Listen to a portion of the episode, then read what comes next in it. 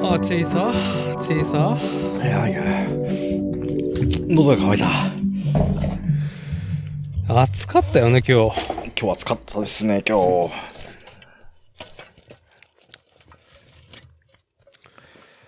まあじゃあ、一旦一旦乾杯しますか僕はなんかコンビニのなんかあ、いいやつですね。いいやつですかこれはスプリングバレーうん。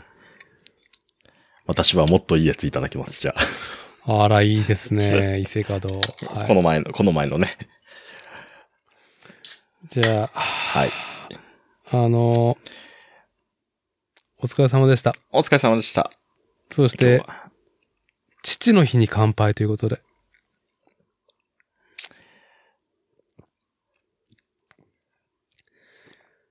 例によってね、まあ、こっちさんとの収録が続くねっていうね、うん。このポッドキャストですけども、はいはい。まあちょっとイレギュラーな感じでやっていたのと、うん。まあさ、本日の日付が6月の17日ということで、はい父の日前夜、まあ俺たち、うん。俺たち頑張ってんなーって。 すいません。ちょっとやらさせてください、収録っていうね。ところで。父、取りますって。え いやいやいやいやいや。いやいや、父取りますって。父たち取りますって。あはい、父たちね、取らせてくださいと。はい。取らませてた飲みたいだけなんだけどね。はい。うんうん。あのー、まこさん、今日はですね、うん。早速本題に行きたいんで、ええ。ちょっとタイトルコールやっていいですかはい。お願いします。その魔女はガンダムを狩る。現在、好評放映中。機動戦士ガンダム。水星の魔女。アスティカシア高等専門学園。メス書き四天王の魅力をお伝えしていくラジオ番組、始めていきたいと思います。やったメス書き高まってんなぁお兄さん、高まってるね。けしからん。言っても僕、水星の魔女まださらっと一周ようやく見ただけですからね。あちあ、ょいいですよ。と、いうん。あれですよ、あのー待って待って、みんなどういう、どういう関関係なのっていうところがまだね。あれでしょまあね、怒涛のね、情報量でね、まあ、うんあのーシーズン2がね、まあ、好評、放映中、そして佳境を迎えてるね。うん現在見れる、現在進行形の機動戦士ガンダムシリーズのね、水星の魔女。2023年6月17日現在においては、最新話が21話ですね。うん。はい。21話がやって、そう、第21話、今できることをっていうタイトルがですね、うんうん。最新話となっていて、配信もされており、明日6月の18日に、まあ22話。うんえー、2クールで終わるはずなんで、22、23、24で多分終わると思うのね。うんうん。まあさ。 21が望みの果てだよね。うんうんうん。あれ、はい望みの果てだったっけうん。22が、に、じゃ、20話が望みの果て。あれじゃ、それでしょ、配信で見てるでしょプロロあ配ー信グで見てるが、うんプロローグが多分、あ、一ゼロで入ってるからね。ってこそう、とね。 1で配信入っちゃうから、うん。うん。うんうん。あのあ、そういうことね。そうそうそう。カウントがね、1個ずれるんですよ、配信サービスによってはね。話数としてそういはうことプですかロローグからうん。 1話、2話、3話。今続い、できることをはね、見てないよ、まだ。あ、見てないのまだ。私。まだ見てないよ。 ちょっとやめてよ。ちょっとやめてよ。あー、望みの果てまでね見た。うん。今できること望みの果てね。はい。はい。はい。いいですよ。じゃあ、まだ、水星の魔女ね。まず、続婚で見ているリスナーさんの中で、第20話、望みの果てまでね、えー視聴してねって人はね、まあもう降りてもらっていいですよ。いち早く降りた方がいい。っていうね。まあ、もう怒涛の展開ですからね。はい。うん。山、山盛りですから。はい。なんか、急にメス書きしてんのって言われてね、何のことだってなってしまうのもね、わかりますけど、いや、見ているはずですよ、その、本当に。煽られてるはずですよ、まこっちさんも。このメス書きしてんの。うん。ちょっとちゃんとピンときてないようなんで、紹介しますね。はい。誰がメス書きなんだっていうね。まず、ま四天王って言われた時点で、はい。し、4人僕浮かばないですもん。僕の中でまだ2人しかいないんで、なるほどね。メスガキ2トップしかいないです。ツートップしかいないのね。はい。じゃあね、えーまあツイッター上とかね、私個人的にもね、あの感じている、水星の魔女のね、アニメのね、世界観の、まあ、アステカシア高等専門学園のね、うん。メスガキ四天王、まず一人目。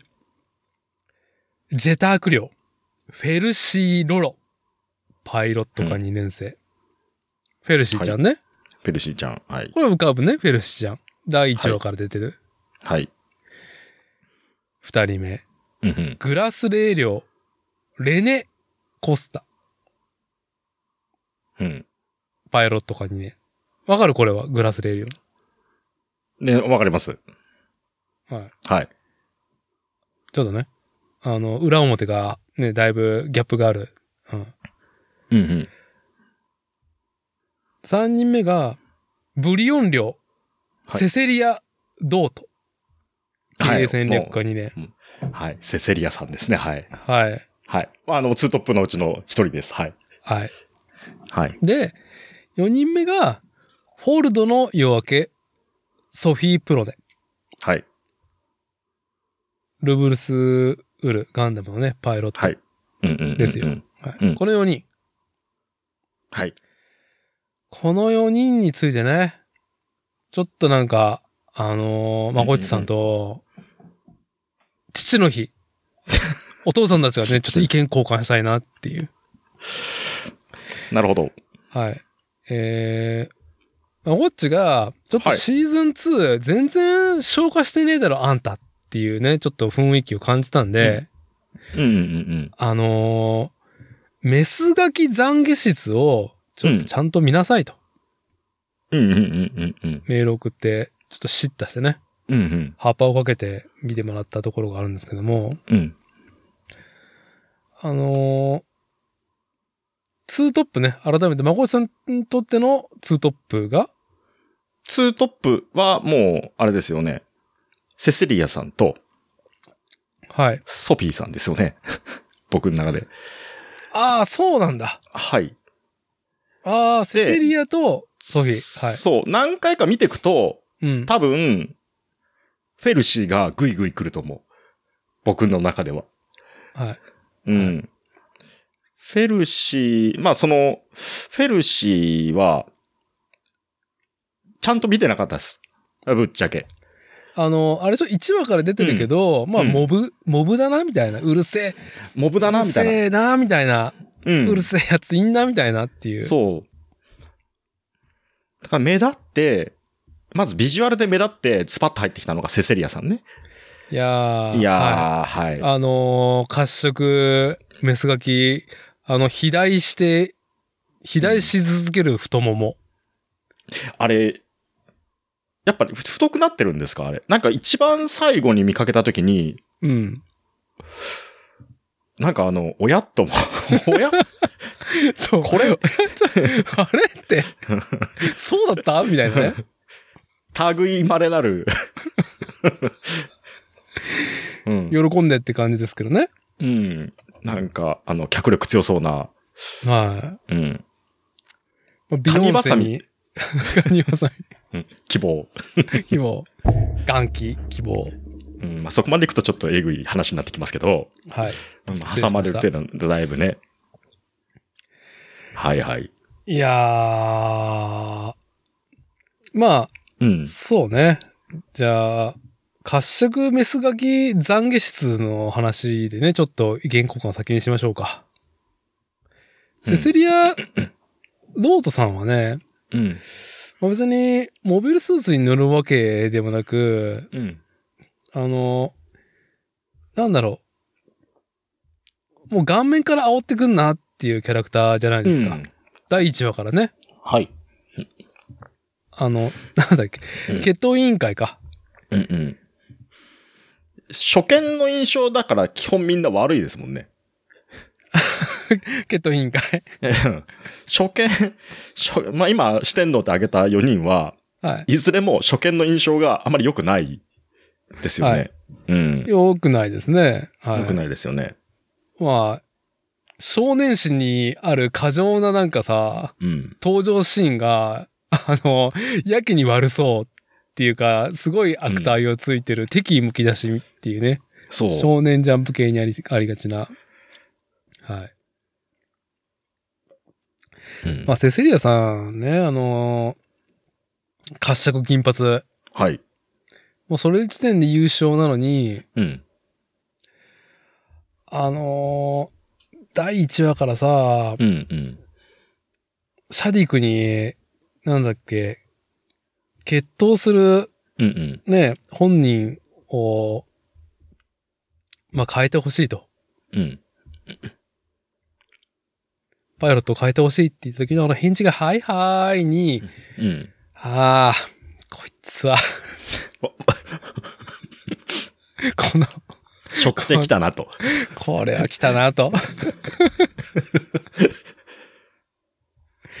だい、ちょっと待って、大前提として、大大前提前提としてね、はいその、メス書き視点のを今、はいいね、こう、ダーティがキャッキャ言う大前提として、はい。あの、ダーティが、んダーティはメス書きがす大好きなわけね。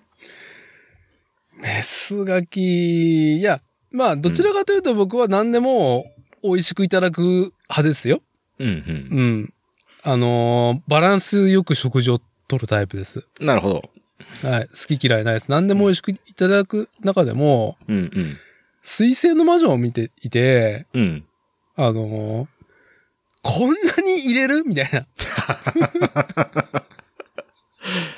メス書き、メス書きって、あの、他のアニメ作品は、そんなに僕ね、あの、比較対象はないんですけど、まあ、あのー一番近々で言うと、あの、ダーティと共通のやつだと、小林さんちのベイドラゴン。はい。はい。あれで言うと、イルマ、イルマ。メス書き、あ、イルマじゃなくて、イルルあ、イルルか。うん。あのーロリキョニューの、うん。ロリ巨乳で、あイルの、ルカラーリングがハマーカーンと一緒のね。うん。それ、ハマーカーンにだいぶ引っ張られてる顔してるじゃん。配色が、配色が。配色がね、ピンクの頭にね、あ服が黒っていうね。 まあ、メスガキですね。えね、メス書きが好きなの。その、いやー、うんメスガキは、その、一、男性として、うん。抗えないものがありますよね。その辺いかがですか、うん私は抗えないものがあるなっていう。やっぱね、女性の魅力としてね、異性の魅力として、いろんうな、んその、アプローチがああると思うんですけど、うん。メスガキは、くそーって。懲らしめたい。あ、懲らしめたい。懲らしめたい。あのさ、あの、懲らしめたいというか、うん。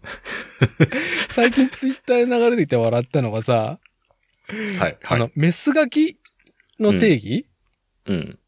メスガキの反対属性には、イケオジがいると。うん。メスガキはう、ん。生意気、うん。口が悪い。うん。うん。で、イケオジは、紳士的。うん。うん。うん。うん。うん。で、メスガキは、実は優しい。うん。メスガキはね。うんうん。イケオジは実は悪い人。ああ、はあ、はあ、はあ。メスガキは懲らしめられる。うん。イケオジは懲らしめる。っていう、なんかね。あ美味しくいい、なんか、あの、いい辞書生まあ。れてましたねコンっていうのが。コントラストがね、しっかりとね。はい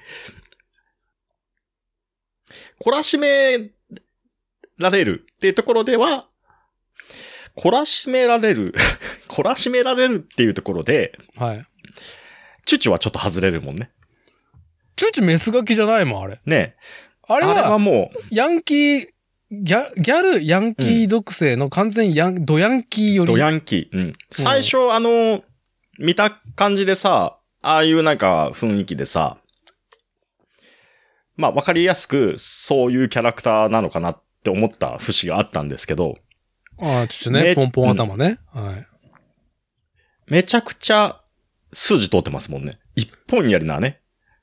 うん。うん。あの、ぶれないからね。ぶれないね。うん。うん。それが割と最近の、あの、話でもね、あの、ニカとのやりとりでね、はい。こう、ちょっとね、おあ、ヤンキーだなっていう感じが。そう。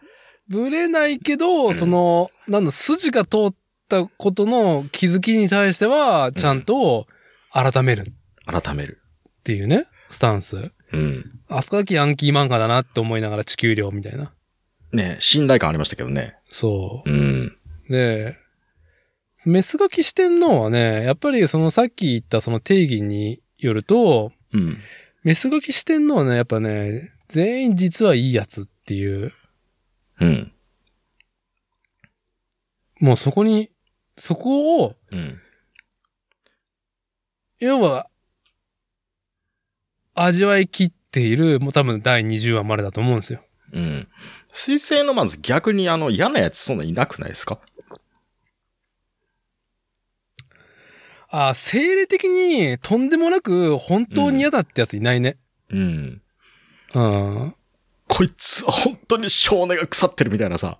あ、そう。も はい。わかりますよ。わかりますよ。う、うん。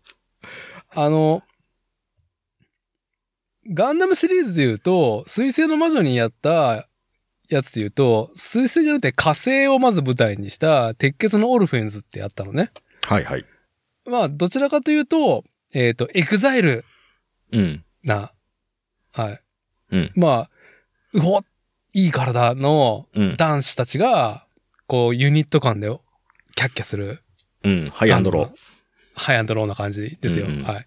に、ほんといろんな方向で、その、うんなんだろう、半グレとか、その、反社会組織とか、ね、その、政治をっていう、その黒幕感の、なんかほんとこいつだけはっていうやつじゃない、新しいイラつきを生んでくれるキャラクター。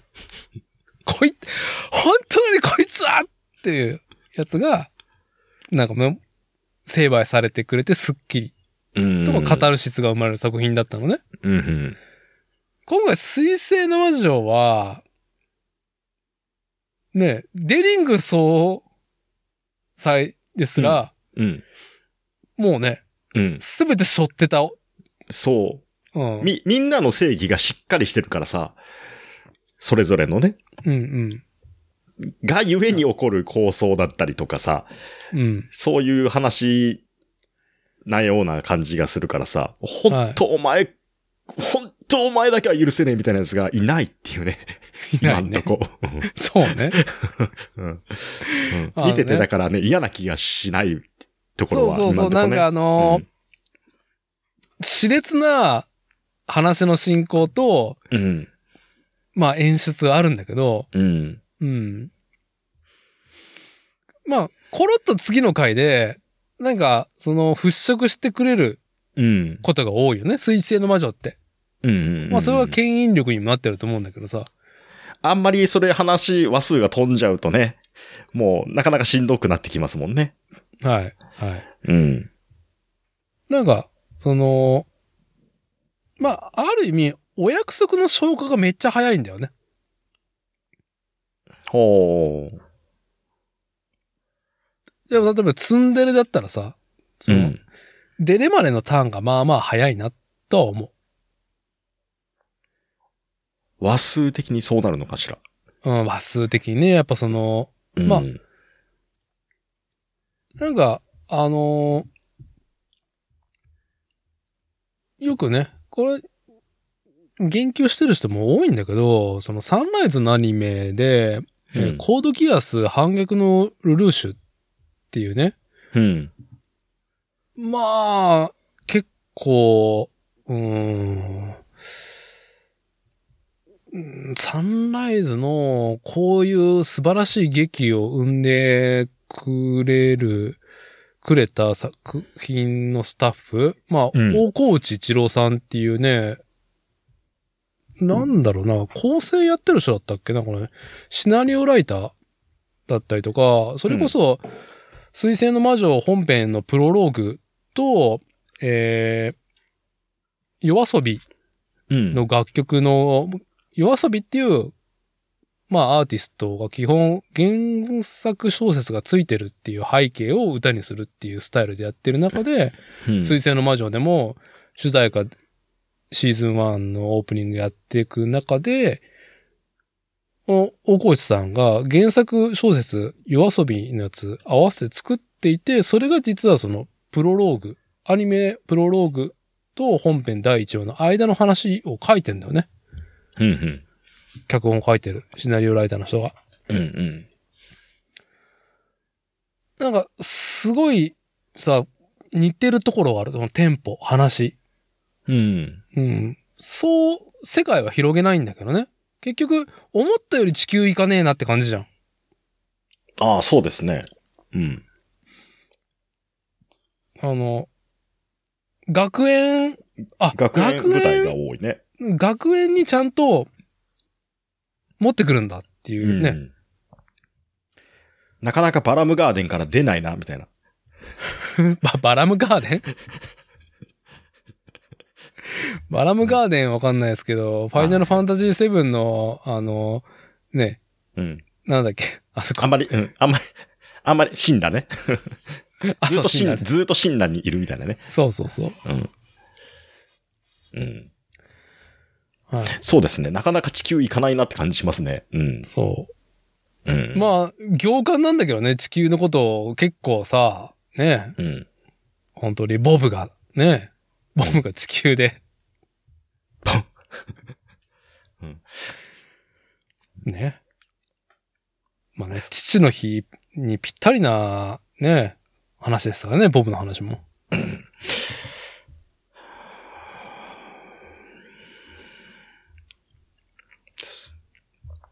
まあ、メスガキに話を戻すと、ああ、はい。どうぞ。どうなんですかその、メスガキ四天王のその、ダーティの中での、水星の魔女の、メスガキのめで方みたいなさ。いやー、なんか、めで方というか、ん。なんか、あ、俺メスガキってちゃんと分かってなかったわ、みたい な。痛感するよね。なんか、あ、家系ラーメンってなんかざっくりこけりゃいいってわけじゃないんだ、みたいな ね。今、未だに分かってないんだけど、家家系ラーメンとか僕はもうちょっとトレンドからもう遅れてたから。そういいうのあるじゃん。うん。スープカリーってあるのシャバシャバな、 なんかね、コクがある。 ざっくりとね、そうんのカテゴリーとして受け止めてるっていうそうね。、あ嫌いじゃないよとか思ったんだけど、うんうん。あの、うるさ方にバカ言えとね。うん。こう説教されてる気分になりましたね。なるメほど。ス、メスガキとは と。全然分かってなかったな、俺、っていうところですね。でも結構もう、前からさ、だって、あの、メスガキパラディンの時にさ、あはい、このもうポッドキャスト番組作例でもね、メスガキパラディンちゃんっていう、うん。漫画を我々議題にちょっとね、意見交換した回ね。はい。メスガキパラディンの時も、すごい発明だみたいな感じでさ、はいキラッキラしてこう飛び込んできたじゃないですか。あ私がね。はい。 ね、もう、うん。僕から見たら完全にもううるさ型の一人なんですけど。 はあっつって。じゃあ、あれは、メスガキの新しい店見つけたみたいな感じ。いや、なんかさうん、うまいねって言ってたメスガキだけど、いや、あそこの店すごい良かったよっていう、そういう感じ。新しいみ、新しい店見つけたっメつって。スガキパラディンに関してはね、あれは発明だったね。なるほど。あはい。のれん分けした新しい派生。派生。うんいや、すごい、これは AI には絶対作れねえよな、とか思いながら。うんだってメスガキとパラディンだよみたいな感じではい。はい。来ましたよね。出てきたね。うんはいよ、よかったですね。あの、ね、ザーコザーコっつって、ね、ザーコユーサさちゃんは、あの、私の後ろでなんか、あの、もじもじしてればいいよ、みたいな感じで、うん。うん。し、熾烈な戦いのところで縦になってるってね、メスゴリさんが。 でもそこでも煽ってくるっていう。私が縦になってんだから、あんた適当に魔法魔法でも栄唱してなさいよ、みたいな。はい。いや、ね、そう、そう、味わいとしてメスガキの幅を、すごい、まあ、クオリティで見せてもらってるなっていう思うね、水星の魔女。はい。はういん。うん。の中で、じゃあ、ちょっと、ひ一人一人ね、メス書き視点のを分解して、あのーちょっと、まこっちさんに理解を深めてほしいなって思うところで、はい。まず、ジェターク寮のフェルシー・ロロね、うん。第1話から来てますよ。うんうんううんん。もう取り巻きの一人ですよね。パッと見。そうそうそう。うんうんあのーいや、パパッと見ね。グエルよ、お前は、 お前がそんな、そんな伸びしろあったのかっていうグエルね。うんうん。はい。グエル自体クのね、取り巻きに、あの、小娘二人、フェルシーとうんうんペトラがいて、うんうん。なんかね、うん。中二のボスみたいなグエルでしたもんね。最初。周囲のボスもなかったでしょ、あの二人なんかなんか。うん。あんたな、あんたたちなんて、あんたなんて、あの、グエルさんにやられちゃいないわ、クスクスみたいなね。そんな感じでね、登場だって。懐かしいですよ、あの、ペトラとね、フェルシーちゃんが。そう、ペトラとフェルシーちゃんがさ、うん。あの、血統闘技場の天井のなんかね、スプリンクラーのコックね、開いて、うん。で、あの、怒られてハワーってなってるとか、いや、懐かしい話だな、っていう。 へ平和、平和だな。平和な 頃。平和な 頃。うんうん。あっこから、ランブルリングうんうん。で、まあ、一件が起こり、うん。まあね、その、安全な、まあ身の危険とか、シリアスなことが起こらないはずなところ、ね、学園でそういう状況が生まれてしまったときに、うん。まあ、圧力があったね。地球アーシアンのうん。連中と。まあ、あそこでチュチュがね、グギギってうんうん。なって、まああの、ジェダークのね、弟をかばった、フォローしたっていうところからの流れ、うんうん。デレデターンが来た、来るじゃないですか。うん。最高だなって。ああ、はははは。フェルシーちゃんは、いいのはやっぱ、打たれ弱いところですよね。 打たれ弱いとこね。うん。すぐハワーってなっちゃう感じ。うん、うん、あの、なんだろう、スプリンクラーのさ、うん。うん。ジャグジャグってさ、怒られた時にもさ、うん、うん。そうだしさ、ペルシーちゃんはもう、喫水のスペーシアンなんですよね。喫水のスペーシアンなんじゃないのね。そうですよね。あんまりそこまでは、ね、生い立ちまではそんなに出てないけど。そうそうそう。でまあ、うんでもね、そのありようでね、示しているからね。うん。フェルシーちゃんはね、ほんと小動物みたいな、ね、あの、可愛らしさうんうん。というか、まあ、若干頭悪いなっていう感じうんうんうんが最高だなっていう。うん最初の印象がなんかスネ夫みたいなやつだなと思ったところもありましたけ どね。うんうんなるほどね。うん。スネ夫もメスガキってことか、じゃあ。なるほど。うん。まあでも、なんだろう、本当に、可愛らしいとうん。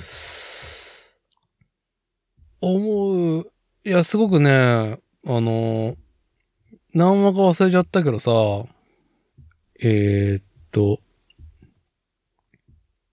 あれ、何しに来たんだったっけな。なんかす、あの、プラントじゃねえや。トマトさ、栽培してるところでさ、スレッドが、が、なんかね、託されて、世話しとったじゃん。うん。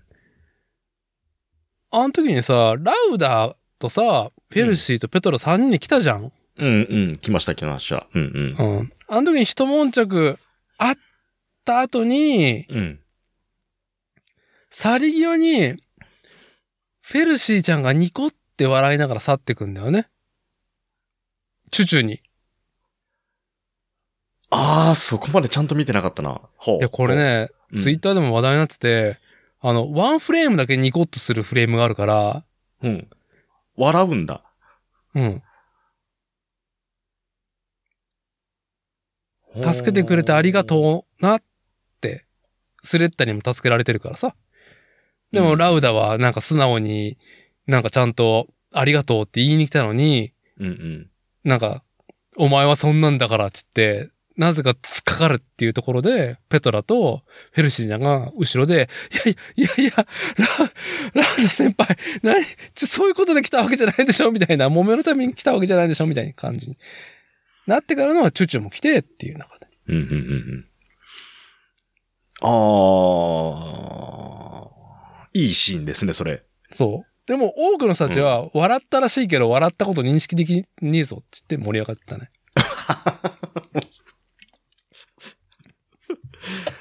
なるほど。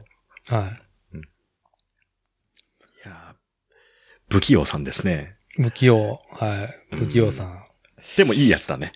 いや、ういい、そう。なんかね、んす、すぐいいやつって、うんうん。分かっちゃうところの、その、なんだろうね、こうのん壁の低さ、弱さがね、フェルシーちゃんの、いい、うんなんか、キャンキャン言ってる衝動、小型犬みたいな感じ。うんうんうんうん。本当にお前は救いようのないメスガキだな、みたいなやつはいないもんね。いたら見たら辛いのかな、やっぱ。もう、極刑、極刑をもってしても甘いみたいな。もう、さ、過去一、過去で一番、うん。まあ、メスガキではないですけど、はい。もうこれはどう落とし前つけてくれるんだみたいなキャラクターは、うん。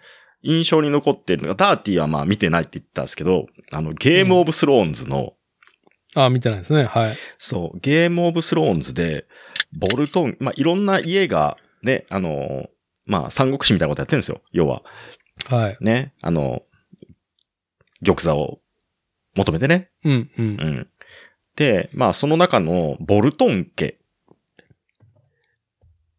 だったかな、ボルトン家の、ラムジーっていう、あの、まあ男がいまして、はい。そいつが、まあ、もうね、煽、煽ってくるんですよ。感情をいろいろとね。もうやってることも、はい。ものすごいゲロなんですけど、ゲロ。もはう、いそれがね、延々何シーズンも続き、はい。もうね、最終的には、まあ、それなりの、まあ、結末が待ってるんですけど、それ見ても、胸がスカッとしなかったっていう、うん。何シーズンだ僕はまとめて一気見したかこれら。じゃ物足りないっていう。物足りない。まとめて一気見したから、すね。まだまだ傷は浅かったと思うんですけど、はい。もう、そんなんリアルタイムで見てた人たちのことを思うとですよ。もう全員グギギってね、視聴者がなってた。いそいねう。ね、もう年どころの騒ぎじゃないから、そんな。はい。はい。いや、それを思うとね、水星の魔女はもうコンパクトにキュッキュッと収まってて、いやいや、いもいういなっそていうのとこ辺ろははありねますね。うん。キャッチーさがありますね、その辺は。よく考えられてる。はい。まあ、あの、まあ、20話見てんだったらね、フェルシーちゃんのこと言うと、まあ僕は本当にあの、ディランザうん、の発汗シーンが、最高だなって。うん、なんか、私がちゃんとやらなくちゃだ、だな、みたいな感じのうん、感じが、うん。最高だな。うん。まあ、次のカットでは、ガン、ガンボルバーに囲まれて、はぁ、まずい、まずい って。なった感じも最高だなって思いながら。ある意味で、あん時のさ、父親へのリアクション最高じゃん、フェルシーちゃん。うん、最初、最初さ、チュチュが助けに来てさ、うん、何やってんだおめえみたいな感じで。うん、うん。そしたら、ほえー、ふえーって、ふえーって、なってんのに、ちょっと立ち位置、あ、違う違う、こうじゃない、こうじゃないってなって、うん、うん。まあ、調子に乗るっていうね。メメスガキスタンスに戻るっていうね。あれね、四天王の中では、メスガキ四天王の中では最弱だから、やっぱ逆に愛性、愛、愛がね、深まるところだなっていう。あーはーはーはーはー。四天王の中で最弱ね。はい。うん。そうね。まあ、フェルシーは言ってもパイロットだもんね。パイロットだよね。純粋なね。純粋なねそんな、うん、そんまな。あ、肉体、肉体、あのー頭脳派でなくてね、フィジカル派ですからね。うんうん。はい。もうあの、普通に部活の延長でずっと頑張ってきて、優秀な成績を収めてるタイプの、ね。生意気なメスガキ。そう、もう国が鍛え上げた、うん。ね、もうこ、強化選手みたいな、そんなんじゃなくて、ちゃんと学校でね、はい。学校の部活で優秀な成績を収めて上がってきてるっていうタイプのね。はい。うん。そうね。はい。うん。親近感。 親近感。ソフィーにはちょっとないところ。ソフィーにはね。まあ、ソフィーは、ソフィーは後に取っときますけど。で、まあ、次はグラスレー寮のレネなんだけど、うん。まあ、僕の中では、この、しっかり作り込まれてるキャラクターだけど、メスが四天王っていう構成をするためのかませ犬だなっていう感じが、はい、していますね。うん。うんレいかがでしょうかレネについいてなんかそ、そうも語れることを、レネ、僕はそんなに何もないです。はうん、はっきり言って何もこう、うん、い。はい。ないっすね。うん。まあ、あの、うんグラスレー寮の、シャティクガールズたちは、実は全員アーシアンだったっていうことを、うん。後で知ると、味わいが全く変わるんだけど、確かに。うん、うん。うん。まあね。あの、そういうね、枠の、枠には担当が必要だからさ。うん。なんか、いや水属。性、土属性、火属性とかさ、うん。ある中でさ。まあ一応、やってます、それ、みたいな感じの。うん。ある属性シャデを。シャディク一派は、ここへ来て、もうシャディクの株がギュンって上がっちゃったから、僕の中で。上がったうん。はい。ギュンって急に上がって、はい、そう。だからもう周りが霞んだよね。うん。シャディク、もうあの量はシャディク。ああ、それは、あるかもしれないし、劇中でも、まあ、20話ね、うん。シャディクとグエルうん。そに、レネが、あの、ね、俺のことはいいから、お前ら先に行けよやるじゃないですか。う。うんうんうんうん。ザビーナに。うん。あの、シャディクガールズの一番ね、うん棟梁に、うん。ここは抑えるから、いいとこ渡してあげんよみたいな感じで、うん。メス書きムーブで。で、一番ね、リーダー、部長のうん。ザビーナが行くじゃん。うん。ビューンって。 もうなんか、さ、あー、グエルって思ってもう、なんか、すごくね、お前には受からないって ザビーナが言うんだけど、キャンって、す すぐやられちゃうっていうね。うんいやいや、まあ、やっぱ、あの、ちゃんと、グエルとシャディクに、あ、すごいフォーカスしてんなっていう演出も含めてすごいなと思うんだけど、うん。ザビーネが月並みなこと言ったらキャンってやられるところにちょっとクスってしちゃったんだけどね。そ、もうそれ、でも確かにその、あの二人に、いもうチフォーカスさせるための、カマセイリとしては抜群だったってことだよね。バス、バスをバスだってフォーフォーカスしたもん、ちゃんと。で、うん何もなかったら、ね、普通に、あ、グエル、いいねってなってたかもしれないけど、うんもうシャーディク一人勝ちだったもんね、僕の中で、あの話は。僕、うあーん、ああ、ああ、と思って。なるほどなーと思いましたけど。はうんい、はい。いやーねー。まあ、後で、まあ、大きく触れるかもしれないけど、本当に20話は、僕は見てて、リアタイで。星座大会で見てて、はい。まあ、ノレアと5号の剣がうん。決着した後に、あ、はあはあってなってる後に、あ、シャーディックとグエルが、まあ、バチバチまだやってたわ、みたいな感じで、は、は、忙しい、忙しいっていう。一方ってやつね。一方。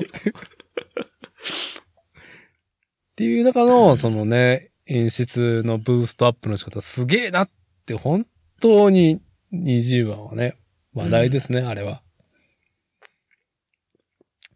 はい。じゃあまあね、レネのことはね、まあこれぐらいにして、うん。まあちょっとね、行きましょう。褐色メスガキ懺悔室、うん。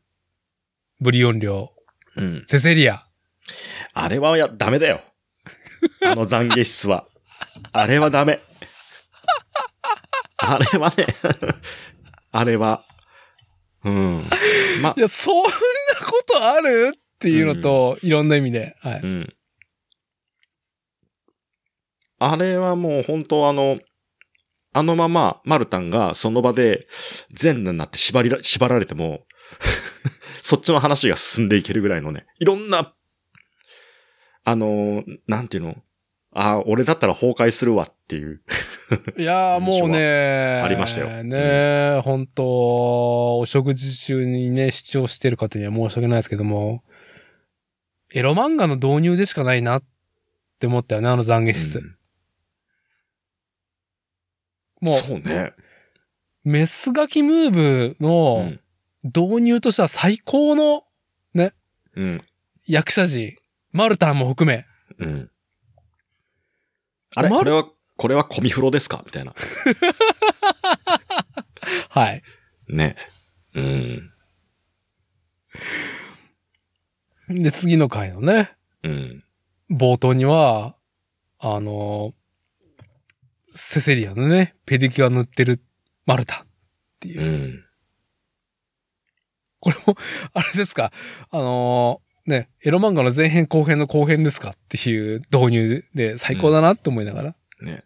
なぜ濡らせたって なんで濡らしたんだろうどういう状況なのあれは。 ちょっと待って。お父さん理解が及ばない。急、急に、ちょっと行間が多すぎるぞ、これっていう。 どうしてこうなった 懺悔以降どうしてこうなったって。もう さ、すごい行間の味わいだよね、あそこ。うん。あれは、こ、まあ、言葉に全部ね、したらね、まあ、野暮なところが多いんでしょうけど、うん。我々我々も頑張って行間作っていきましょねえ、もう本当にあれはもう、なんだろう。うーん。まあ、そのまま、されてるよね。マルタンが。ああ。うんまあ、あと、よ、要素をもう一個増やすと、マルタンがうん地球寮に帰ってくるのが朝なんだよ。朝帰ってきたんでしたっけうん。みんなね、ほら、スレッタがお腹ぐりぐりゅーってなっちゃってさ、うん。何冷蔵庫漁ってって。なんかあれはもう朝、チュンチュン言ってたし、朝なんですよ。あれだよ。あれだよ。だから公園で一人で悩んでたかもしれないよ。それもあるけど、うん。ね、ペディキュアはうん女性ね、うん。夜塗るものなんですよ。いや、でも、ねああ、そうか。寝る、はいでもさ、ペディキュアさ、塗った夜にさ、乾くまで時間かかるからそんなことならないよ。 だから、濡らすだけ濡らして、お前さっさと帰れよ、つって、で、帰ろうと思ったんだけど、なんかもやもやしちゃってるから、なんかその辺で、あれですよ。こう、公園で一人で飲んでたんですよ、多分。マルタンが。そう。もうこんな時間に帰ってもみんな起こしちゃうし、つって。 寮長として、寮長として俺は何すりゃいいんだ、つって。いやー、完全に目がね、多分彼は彼はい、うん。彼だったら、あんな屈辱的な、ね、全部自分をさらけ出して、はい。ね、中にいたのがメスガキじゃねえかってところで一回崩壊してるんです、彼は。で、その後に崩壊しちゃってるから、ね、お前ちょっと濡れよ、みたいな感じで、弱み握ってんだぞ、お前濡れよ、みたいな、そこにもクソかっつって、塗ってる時点でもう彼の心は全裸プレイなんですよ。で、今までそんなことをやってこなかった彼が、自分の精神丸裸にされて、まっすぐ家に帰れなかったんですって。うん。はい。うん。はい。だけど、そのセセリアの、その爪が、あれちょっと待って。すぐ乾くかまあ、なんかさ、僕は、やっぱね、次のね、ページだね、。まったくそんな目、なんかな、大の大人が目くしゃくしゃにして、みたいな感じで。うん。まあ、でもな、もう生足ですからね。うん。うんほんと、夕方5時から生足か、みたいな。生足、初登場じゃない初登場ですよ、急に。ねえ。は親指ぐらいに塗ってましたね。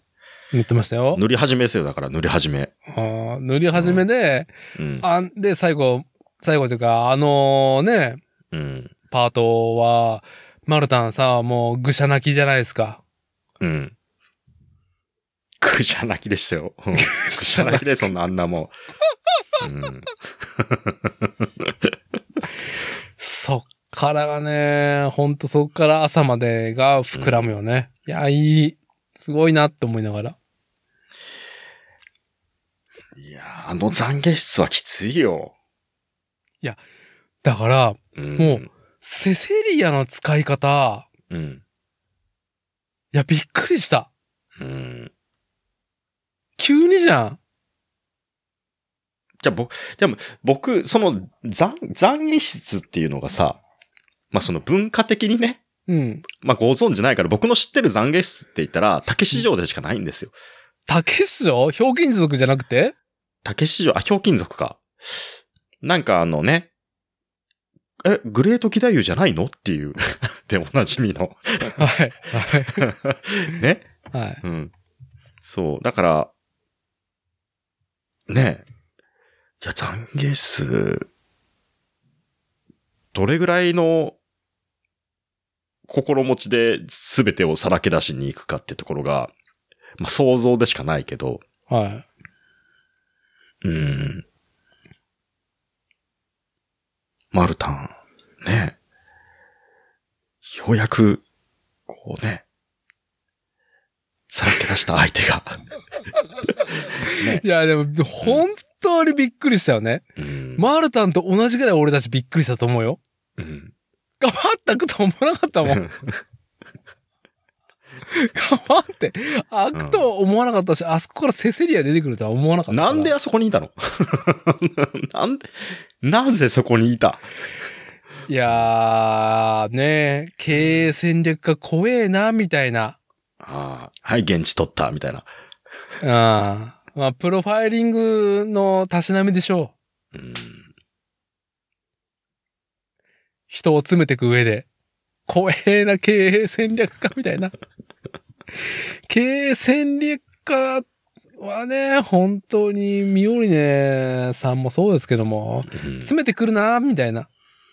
うん、うん、うん、うん。経営戦略か。でも経営戦略なんてそんなね、文法にのっとって全部できるわけじゃないからね。まあ、セセリアさんの才能ですよね。才能、ポテンシャあール。いや、でもね、なんか、その学園ものだって言っても、うんあ、の、アステカシア、あの学園は、まあ、スペーシアンという貴族階級が大半ね、来てるし、うんあの、シャディクの一見でも分かったように、アーシアンでも高スペックの人間しか来ないわけじゃん。うん、で、さ、やっぱ、モビルスーツのパイロット化と、うん、うん、整備化と、うん、経営戦略化うん、もうバリバリ、なんかその、まあ、一般職じゃないよね。まあ、えぐいところに行くわけじゃん、みんな。うん、な、フィジカルの先天的に持ってるものは、すげえなんか、凡人じゃないと思うの。本当に。マルタンですら。うん、非凡な人間の集まりだと思うな、あそこ。うん、うん、だって軍事行動に結局入ってくわけだし、経営戦略家もえぐいことやってるわけじゃん、結局、その後は。うん、うん、卒業しても。うん、うん、鑑みると、やっぱ経営戦略家ってあまりね、描かれてないけど、うん。えぐいことやってると思いますよ。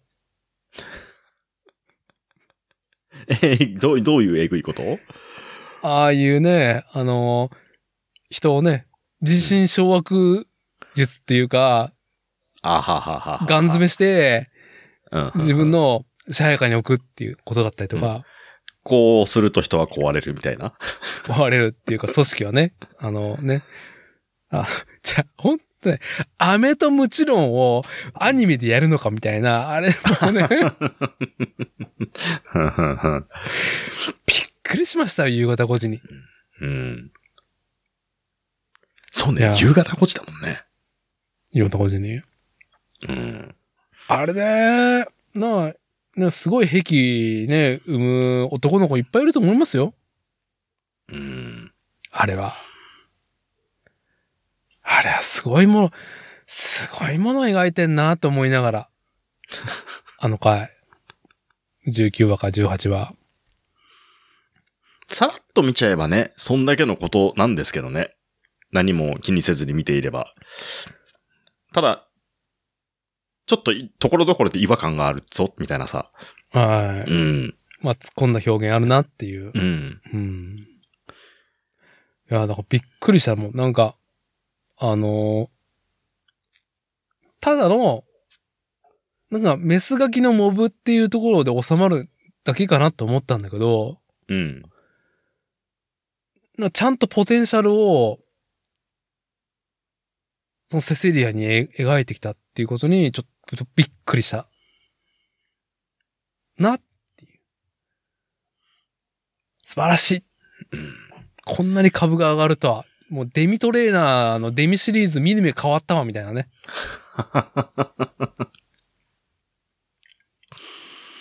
うん。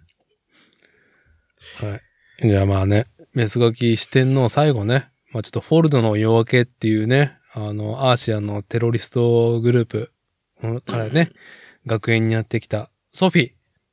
うん。これ、まこさんも注目していたと。注目していたっていうか目立つよね。一番最初の初見でもすでに。要は、まあ最初地球の描写が初めてバンと出た時に、うん。地球、アーシアン、実際地球にいる人間としてキャラクターが出てきたのが最初だもんね。うん。で、あのーほら、その、スレッタとのさ、開口したとことかさ、はい。はい。もう会えちゃった、みたいなさ、ああいうくだりがもう、ザザザザっと一気に進んできたからさ、はい。うん。まあ、完全に突撃キャラじゃないですか。で、キャラクターとしては。はい。はい。うん。まあ、目立つっすよね。目立つし、うんあのーさ、演技がすげえよね、あのー地球組、ソフィーとノレア。ノレアもね。うん。あの、あの二人ともさ、声かすれてんじゃん。はね。あのーなんだろう。ソフィーもお姉ちゃん、みたいな。あ、うん。うん。あいつキモかったね、みたいな。うん。うん。午後の一件の後に。うん。うん。で、ケタケタ笑ってる感じ。うん。うん。いやーね、ちょっと、この後にノレアのことも、ね、あの、言及したいと思いますけど、うんうん。いや、ソフィーでびっくりしたのが、あのー伊沢しおりさん声優。声優。うん。ナナチ。ああ、ナナチなんだ。こ、へ、この壁へ、このへ、壁を、この、ね、声優として仕事で操るこの巧みさ、すげえなっていう。ああ。全然別キャラですけどね。別、すごい。うん。あん、あんまり声優僕もね、そんなにわかんないですけど。うん。うん。いや、僕は分かんなかったもん、全然。うん。一致しなかったけど、おーあー同じ人なんですね。あのーまあね、ソフィー、地球組ね、と、まあね、メイドインアビスのね、うん。あの、、フッサーも、も、もはーのうんナナチ。うん、うん。まあ、リアリストじゃないですか、結構。うんうん。でも、独特の壁の魅力があるっていうところを被ってんなと思いながら、うん。その声優さん知った時は。ほうほうほう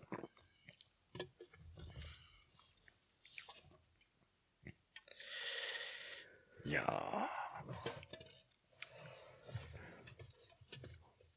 まあね。ーうん偉大なるかませ犬。そうだねう。ん。まあ、狂犬キャラだよね。メスガキなのかっていう。メスガキというか、まあ、チチュチュと同じ、やん、やっぱ地球アーシアンはヤンキー枠だな、みたいな。ああ。そうね。その、ソフィーに関しては気づきのところまでたどり着いてないから、気づ実際きといどううだとったんだろうなってところはああ。要はそいの、まあ、チュチュで言うところの、そのニカネとのね、うん。やりとり、最最近のね。ああ、やっぱこう一本筋通ってんなっていうさ、はい、はい。ああいう描写にたどり着いてないから、僕の中ですけどね、その、はいそこまで解釈が及んでないから、うん。うん。一本槍のまんま、ね。そのまま、こう、あれだったなっていうところですけどね。うんまあ、なんか、あのーあのキャラクターの性格上、その瞬間の輝きさえあればいいみたいな、求めてるものは、非常に最低限のものであればいいと。うん。うん。命と、なんだろう、ふかふかのベッドと、うん。美味しい食事を、と、みたいなね。そう。だから、ソフィーに関しては、あのーあれ以上であるとも打足な感じがしたのかもしれないですね。なるほどね。うん。そのおかげで、ノレアがすごく生きてるからさ。はい。うん。すごい構造でしたね。ねえ、すもうす、よくこんだけの話数でそこまで見せたなって感じますもんね。いやー、びっくりしたよね。うん。で、そこからの5号だからさ。それありきの5号だから。はい、はうん。い。じゃあ、まあ、なんだろう、メスガキ懺悔室ね、メスガキ四天王の話からですね。まあちょっとシームレスに、あのーじゃあ、ちょっと、じゃああ例えばさ、例えばさあ、じゃあさ、あはいメスガキ懺悔室だとします、今、ここが。あ、ここが急にあはい。はい。。ちょ、ちょっと懺悔してくださいよ。懺悔うん。ちょっと待って、俺の罪うん。世界へ未来へ懺悔してくださいよ、ここで。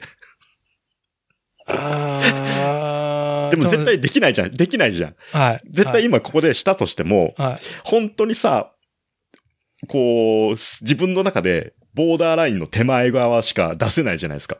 そうね、はい。マルタンはその向こう側を出したんです。いや、それが懺悔室だからね。そう。それぐらいのさ、懺悔って今さ、あります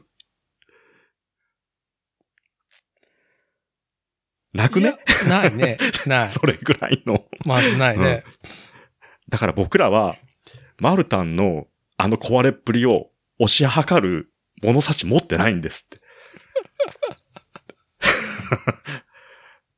いや、壊れっぷりというかね、まあ、寮長として。はうんい。だから多分奴は帰り、とぼとぼ一人で帰ったんですよ。そ、そそれんな、そんなコミックシーモアみたいな展開はねえと。いや、ないとも言い切れない。そこが、いい とこ。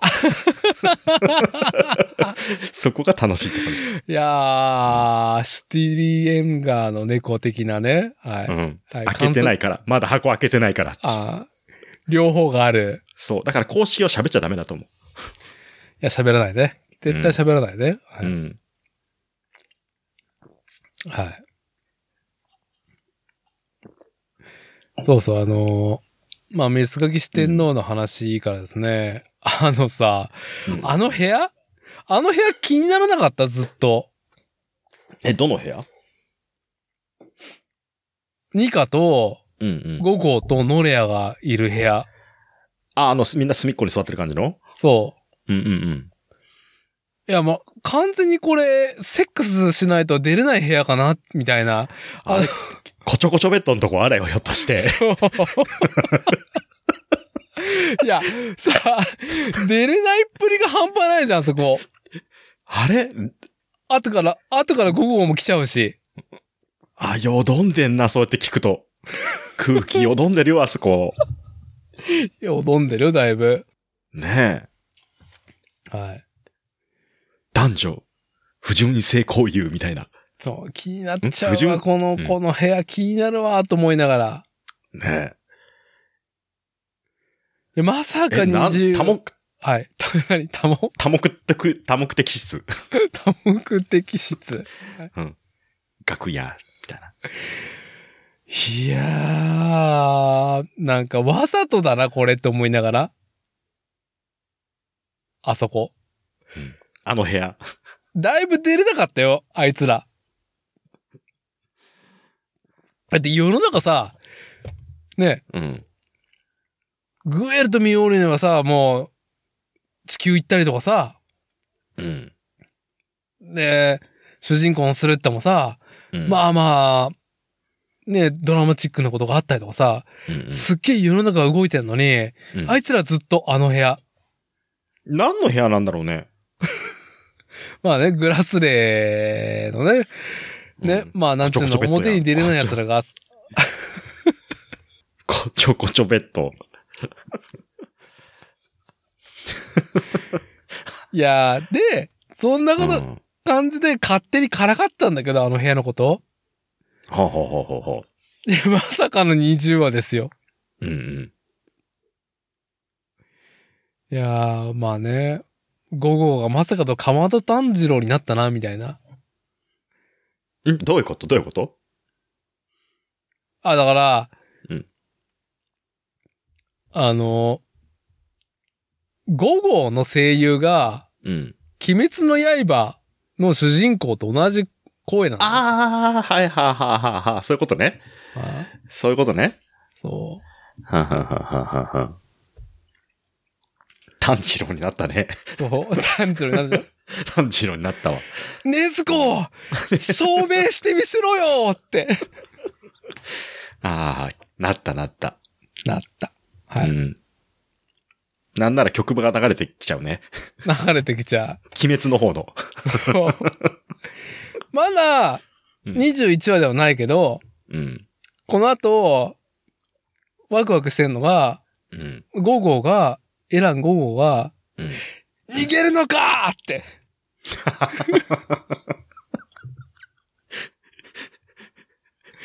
危ないカードだな、それ。 ね、ネタ、ネタが強すぎるぞ。いやー、でもね、ちょっと確信犯な動き、やっぱ、SNS 映えすることすげえしずっとしてるからさ、水星の魔女あえて。おー。ちょっとハラハラするよね。来たら来たでさう、ん。受けるじゃなくて、マジグッとくるところだと思うし、うん。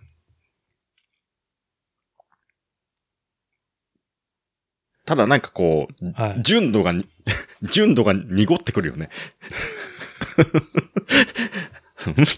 ちょっとノイズが、ちょっと引っ張、引っ張られてくんだけど、そっちにってなっちゃわないいやいや、まあ、正直、引っ張られたよ、僕は20話で。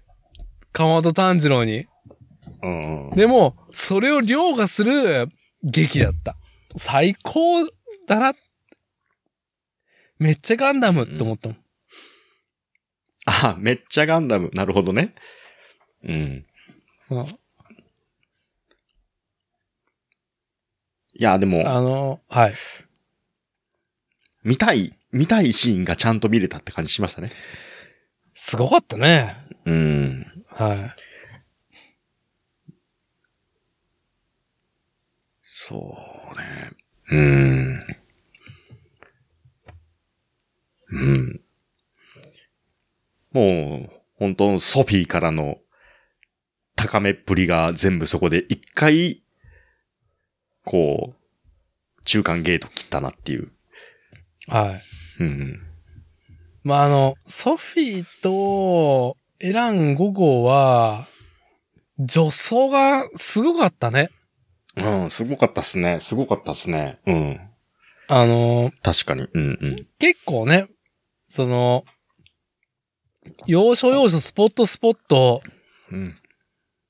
で、うーん、なんだろう、劇の要素として、い役を務めるキャラクター。でも、キャラクター自身の魅力をね、出す、すごい、すごいバランスなんだけど、結構5号とノレアは引っ張ってたから、うん。すごい女装だったよね。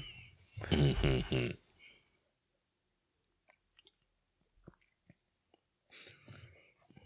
その、なんか、オルコットさんみたいに、なんだろう、急に地球の話バーみたいな感じで、うん。あ、なんか、シーズン1で抜かれてる、この人になんでカメラフォーカスするんだろうっていうパイロット一人いるなって思ったらオルコットさんだって、うんうんオルコットさんが、まあ、15話だったっけうん。うん。まあ、グエルとのやりとりも含めて、フォーカスされて、わーってこのキャラクターってなる演出ってすごい、まあまああると思う。なんか、この、水星の魔女うんの中ですごくスポットでさ、駆け足にパッてやる。女装はすごかったからね。あーってなる俺たちのダメージも大大きかったなっていう。うん。まあ、あれだよ、さっき言ったあの、フェルシーちゃんが、はっはっもう、はっこれもうダメかもしれないみたいな感じになっている、あのね、チュチュが来て、なんかその、デレから、まだうんツ,、ツンを、メスガキを取り戻すってとこでクスってしてたのに、うんうん。まあ、急にあの劇が来たなっていうので、感情がもうね、うん。感情の波が半端ないなっていう。うん、ちゃんとでも引き戻してくれてるよね。ちゃんとバね、ランスをね。うん。だはからすごくタイミングがいいというか。い。はい。うん。いやー、でも、なんだろう。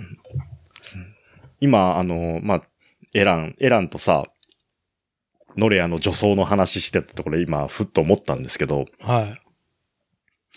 エランの女装は、もうあの、5号っていうか4号の時からもうずっと始まっているじゃないですか。そうね。うん。そう。で、スレッタがさ、あのーエランさん来ないなーっていうね。はい。ね、ハあッピーのバ、ースデあーのといあのう。あの後に、マコッチさんも来なくなっちゃったんだ から。あれで来なくなっちゃったね、これ、しばらく。いやいや、シーズン1ちょっと、ちょっと、ちょっと、つって。 4話で。うん。そう。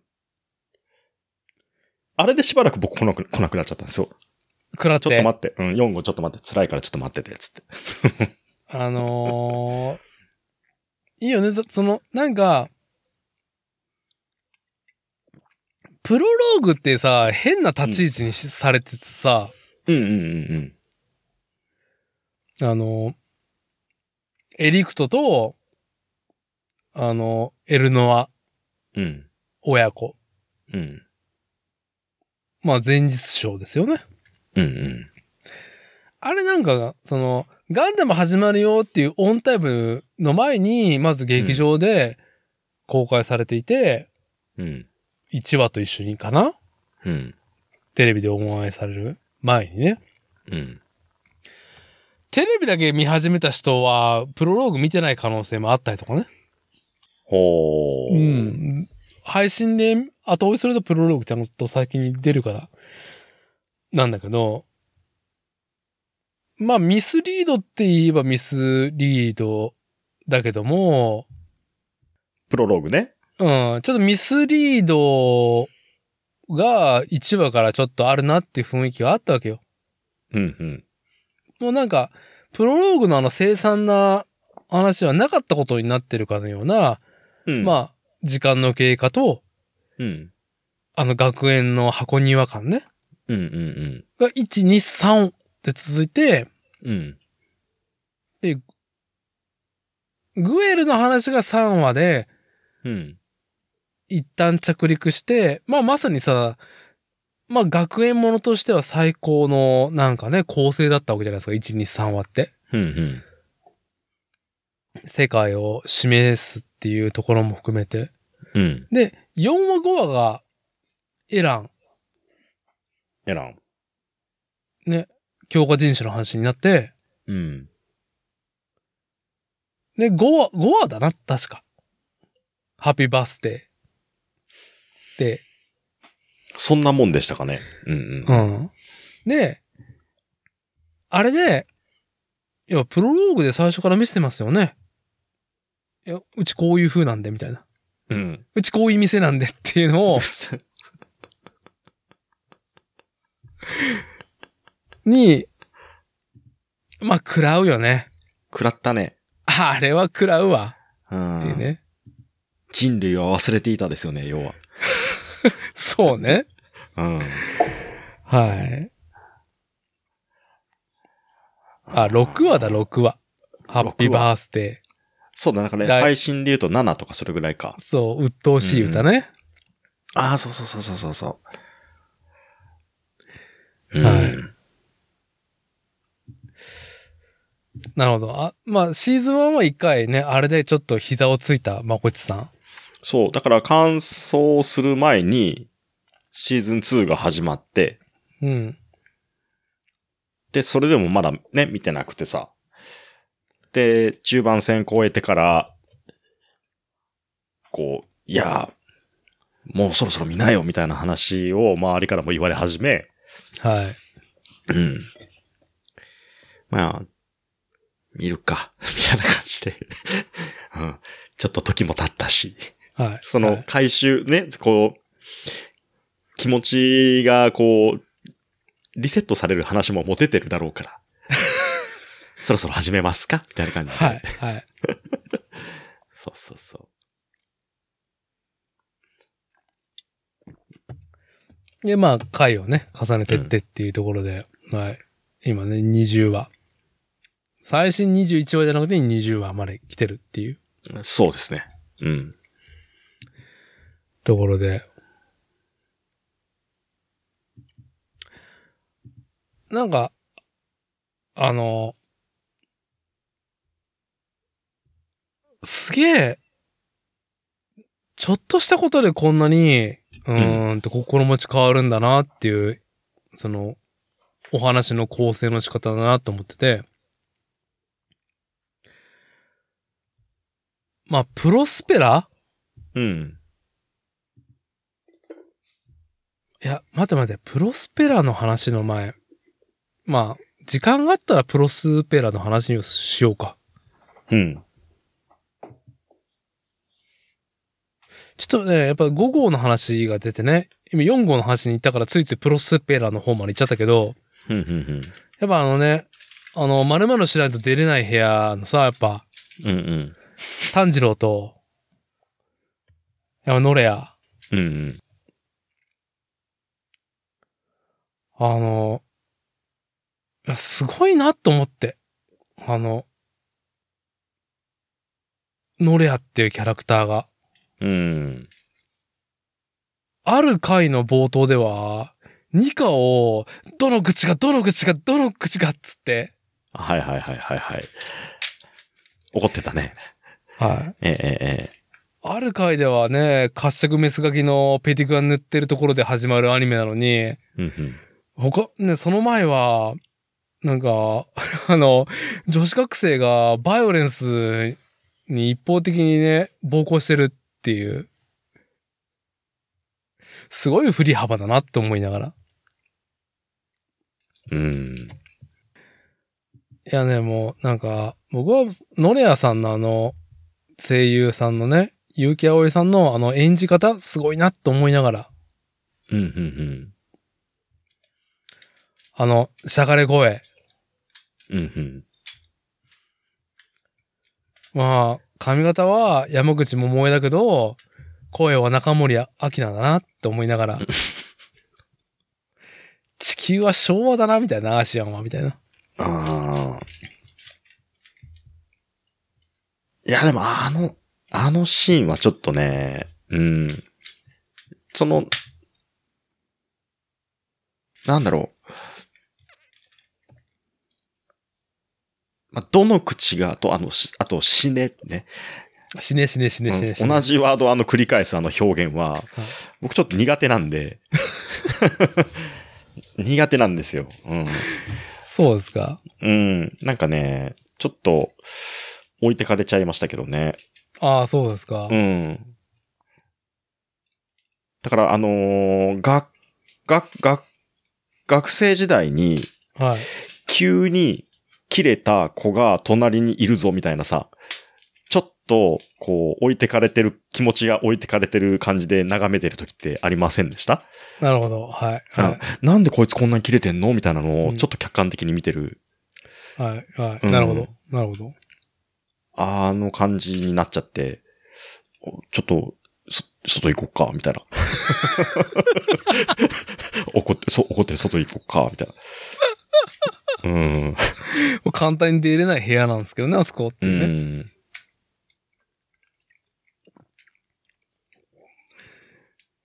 まあ、あの、まあ僕がその、ね、が学校の、小学校の時に急に切れた、あの、まあ、亀、まあ、あの、大ちゃんがね、はい。亀大大ちゃんが急に切れて、俺の、俺のみたいな感じでずっと繰り返し切れまくってるっていう。なん、なんで怒ってんのいや、なんかあの、お、デザートが、なんか自分の分がなかったらしいよ、み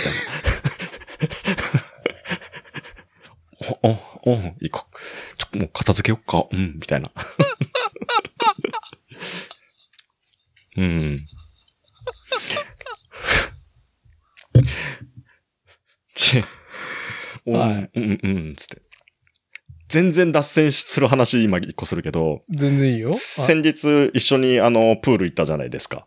選手ね。子供をはい連れてね。はい。はいで、その時に、う。そう。あのー、まあ、ひとしきり遊んで終わって、はい。で、ロッカーのところで着替えてってやるときに、うん。僕と、まあ、上の、僕と下の子は同じロッカーを使っていて、うん。上の子は右隣のロッカーを使っていたんですよ。はい。で、まあ子供と一緒にじゃあ、あの服着替えようっていう時に、まあ、ちょうど休憩のタイミングでうん。ロッカーのとこ来たんで、まあ何人かね、他の人もバーっとい同じタイミングで上がってきてる人たちがいて、はい。僕のロッカーの上と下を使ってた親子があ被ったんですよ。着替えのタイミンおグがっね。と、はい。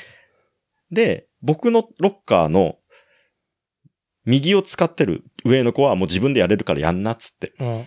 で、僕はその親子が、まあ、ガーンと開けて使ってるから入れなくてそこに。はい、はい、はい。で、下の子と僕はずっと着替えを待ってたんですよ。はい。で、その上と下を使ってた親子は、あ、すいません、みたいな感じでさ、ちょっと荷物出すのをはい。譲りながら使ってくれるっていう雰囲気があんまなくって、はい、はい。で、隙を見ちゃ、こう手を突っ込んで、あ、すいません、みたいな感じで、はい。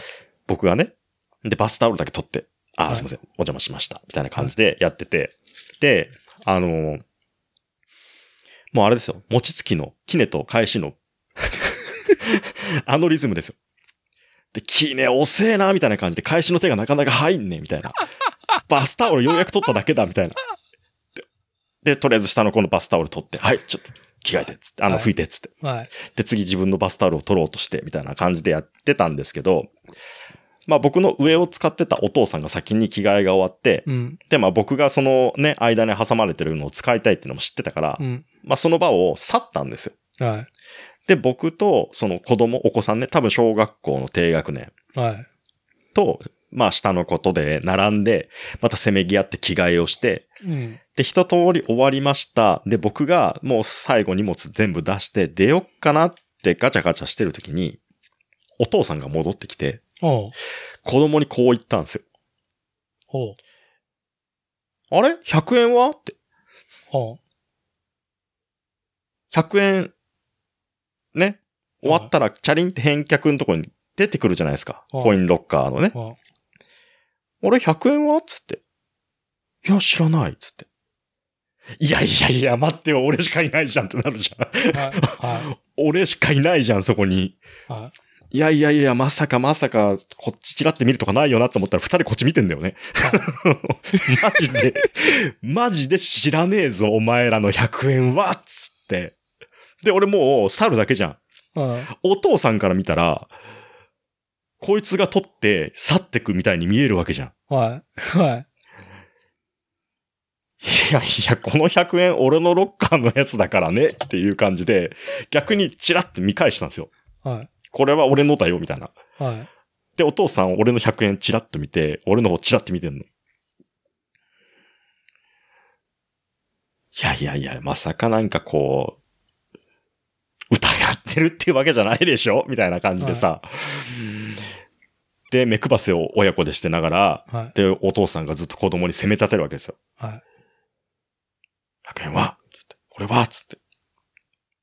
そしたら子供が、こうこうちょっとなんかこう、だんだんこう、わーってなってきちゃって、はい。っ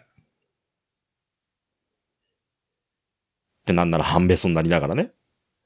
お前だ、この100円使ってアイス買うんだったんだから、お前これなかったらアイス買えないからな、みたいな感じで言われてんの。はで、子供もだんだん半べこ、半べそが加速してきてさ、い。はい。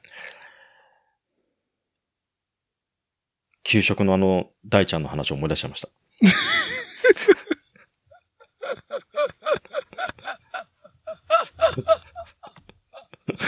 そう。大ちゃんの、うん。亀井大ちゃんの話を。のリビドーを感じた。うん。だから多分、あの子は家に帰って、のれやばりに、俺のアイス、俺のアイス、俺のアイスみたいな感じに、 ならなきゃいいなっていう。うん。すごくね。いやーなんだろうだから僕のこはい。根底に、なんかね、だから生理的にダメな要素があの演技に詰まってるんですよ。なるほどね。なるほどね。受け付けないっていう。うん。いやー、もうね、その100円がね、どっかに行ったのもね、すべて、シャディク、シャディクゼネリのうん手のひらの中ですよ。うん。シャディクはね、シャディクはすごいね。うん。うん。あれは悪いよ。強いけど、強い、強くて悪いよ、あれは。はい。うん。そのね。でもちゃんとね、うん。うん。なんかこう、あるよね。それでも正義がね、まあね。あの、しょってる感。うん。しょってる感。あの、最高だね。器用だけど、不器用なところがある感が最高なですよね。味わい。そう。だからもうシャディクが最終的にママーンとか言わなきゃいいなと思ってる。シャディクはママンはいな、言わないと思うけど、うん。あの、シャディクガールの中であの、片耳、か、片目を隠してるさ、秘書みたいになってる子いるじゃん。ザビーナあがー一あ番のヘッドだけど、ガールズの。うん。秘書みたいにやってるあの子いるじゃん。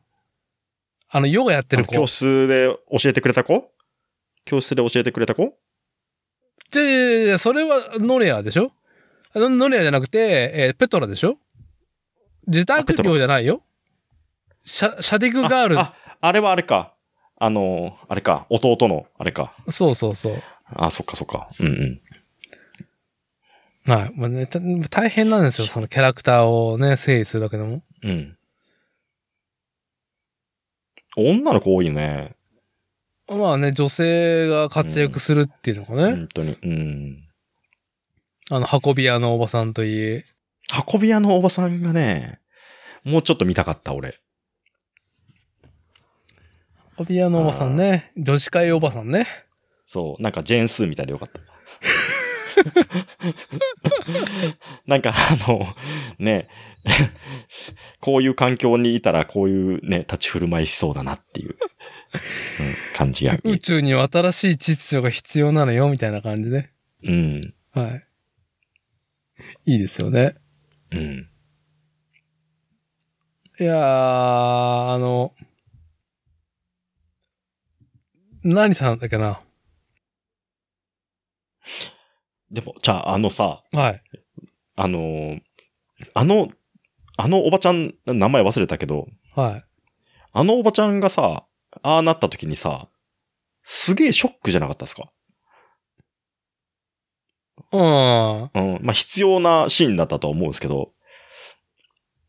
ショックだうし、んああ、ある体制の工作員だったっていうことに、ああ、まあ優秀だしなーっていう、ちょっと裏切られた感もあるし、うん。うん。まあ、本当にあうの、ん。ベリミリアさんうん。私は何も悪くないんですよって言いたいおばさうん。んは、ほんと面倒しか生まねえなっていうところに、うん。あのおばちゃんも巻き込まれたなっていう。うん。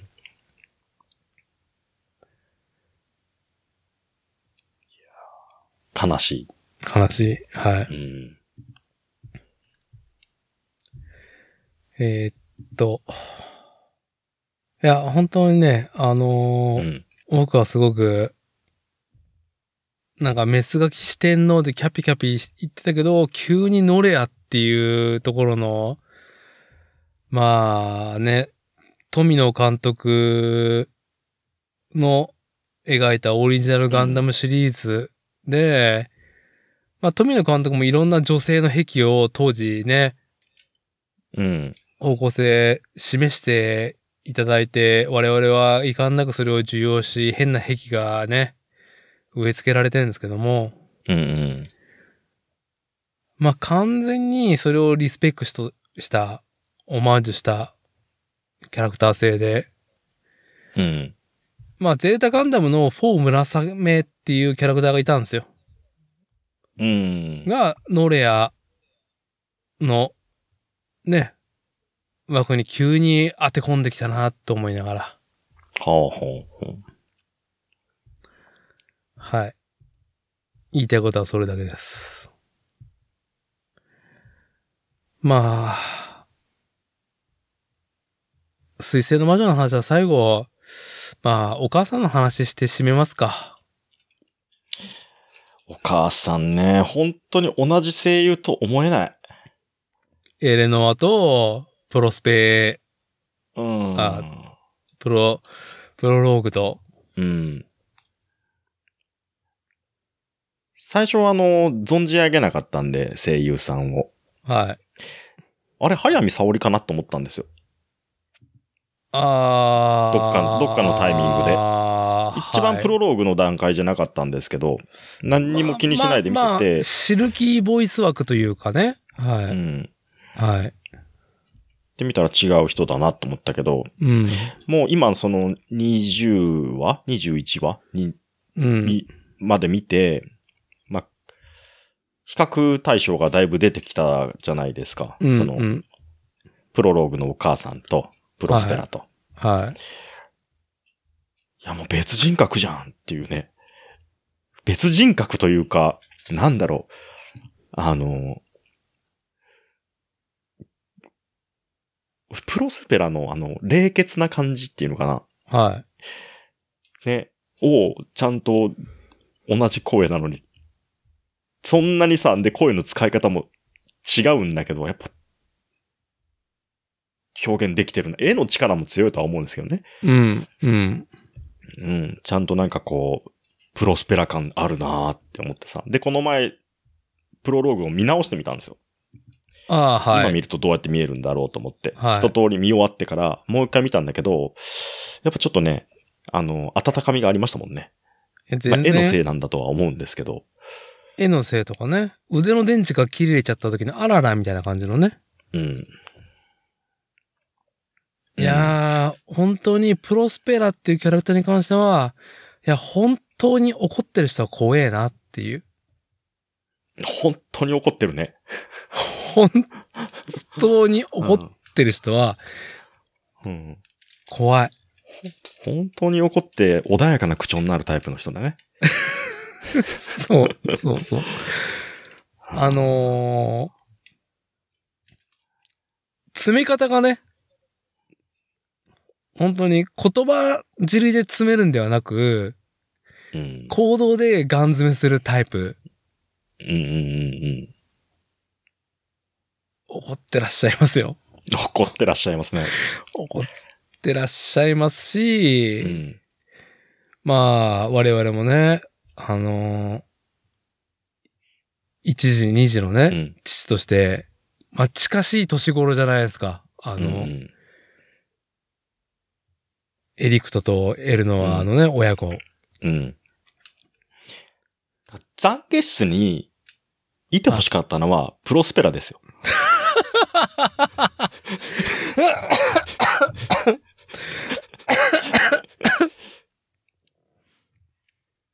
取り込まれちゃうよ、マルタ。取り込まれちゃってもそれが救いになりそうやん。うん。うん。だから本当に、あなたはこうしたらいいのよっていう解決をはい。行っズバンって言ってきそてくるよ。う。うん。なんなら道具として使われる可能性もあるけど、うん。マルタンにそんだけの差異はないから、多分、いやー、せプロスペラさん、姉さんは、何でも使使ううよ、上手に使うよ。うん。いやーでも上手にでしょ上手上手に使うと思上う手にう。使うんだったら、うん、マルタンも本望ですよ。そうです ね。いい上司ですよね、ある意味。いい上司。はい。ああ、いい上司だね。プロスペラね。はい。うんただ最終的に会社売るけどね。売るというか、まあ、売る理由もなんかだいぶね、ちょっと、うんあの、恨私み。うん。うん。うん。まあ、私利私欲で売るっていう。誰かがクソ不幸になるっていうムーブをするっていうね。 ダメ上司じゃねえか。 やべえやん。やばいけどね。うん本当に。まあ、続々来ませんか、プロスペラは。いや、クール、じゃあずっと来てるよ。もう殿堂、もう初回で殿堂入り。いあ、や、もう企画、うん。プロローグを経て、本編にうん。出てきた瞬間に、怖っと思ったもんね。うん怖い怖い。怖いよ、これ。うん。うん。完全怖いやつやで、みたいな。うんまあね。マスクしてるしね。マスクしてるけどね。うん。もうアイコンですよね。はい。こん、うん。なんですかやっぱその、ガンダムの系譜で、ああいうマスクしてる人は大体そういう人なんですか、マスクしてる人とか、うん途中でマスクしちゃう人っていうのは、うん。まあ、やっぱ何か、うん。人として、うん。まあ、なんだろう、その、切り返しをしてる人たちばかりだね。うん。うん。まあ、プロセペラもすごいね、振り切ってますもんね。振り切ってる。覚悟。目的のためにね。はい。覚悟すげえっていう。いや、だから、そのミスリード、ミスリードってよくね、言及されるけど、いろんな話にもね。うん、ちょっと待って、今すごい大事なところで飛んだよ。あ、そんなね、そのミスリードうっんうん。て、まあ、その、劇的、劇性を作るにはいい効果がある。だけど、それをなんか多用するスタイルって、まあいろいろあると思うんだけど、うんうん。うん、水星の魔女もす、巧みな、なんだろうね、ミスリード。なんか普通のミスリードじゃないんだよな。すげえなと思うののは、あの、エルノア・プロスペラに関しては、もうプロローグとうん。ゆりかごの星でもう言及ししてんだよね、完全に。ああ、そうですね。完全に言及されてるから、うん。でも本編見てると、うんそれ、が霞むぐらい、まあその、劇は面白いけど、うん。エルノアのその言葉、プロスペラの言葉っていうのは、いやあれ、な、いやそんなことないでしょって思っちゃうぐらいのね。うん。中で、あ、本当に怒ってる人は違うなっていうのをね。本当に怒ってる人と違うなっていうのを、まあシナリオと演出でやってるなっていうのは、まあそのブレなさが半端ない面白さだと思いますよ。うん。うん。もう構成の大河内さんね、ゆりかごの星をもう書いている、コードギアスもやってた方の手腕だと思いますけど、うん。そうね。でも確かにその、プロローグと、ゆゆりかごの星で出てるね。うん。うん。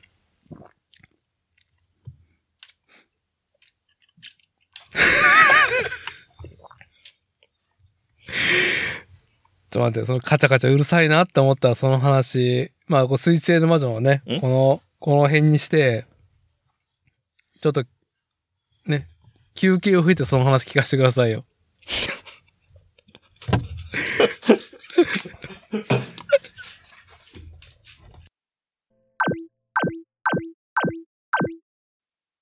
はい、どうもお待たせいたしました。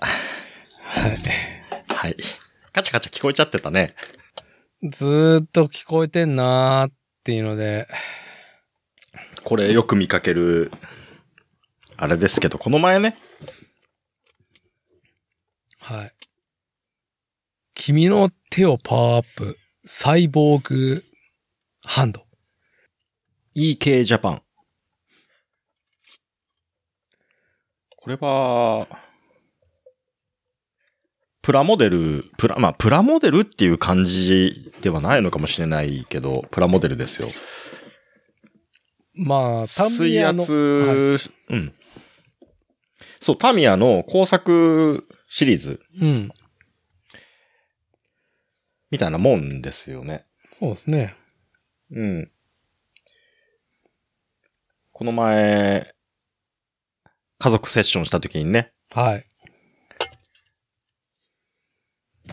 うちの上の子が散々閉店間際で悩んだ挙句これを手に取ったっていうね。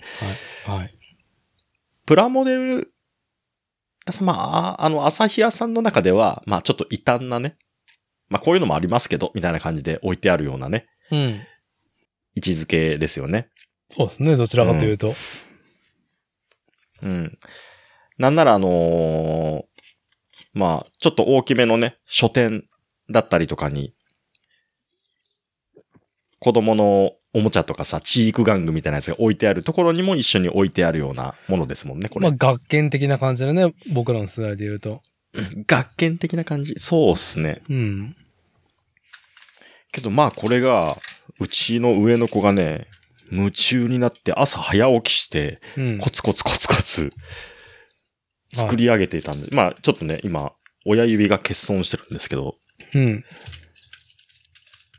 これがまあね、すごい喜んで作ってて、うん。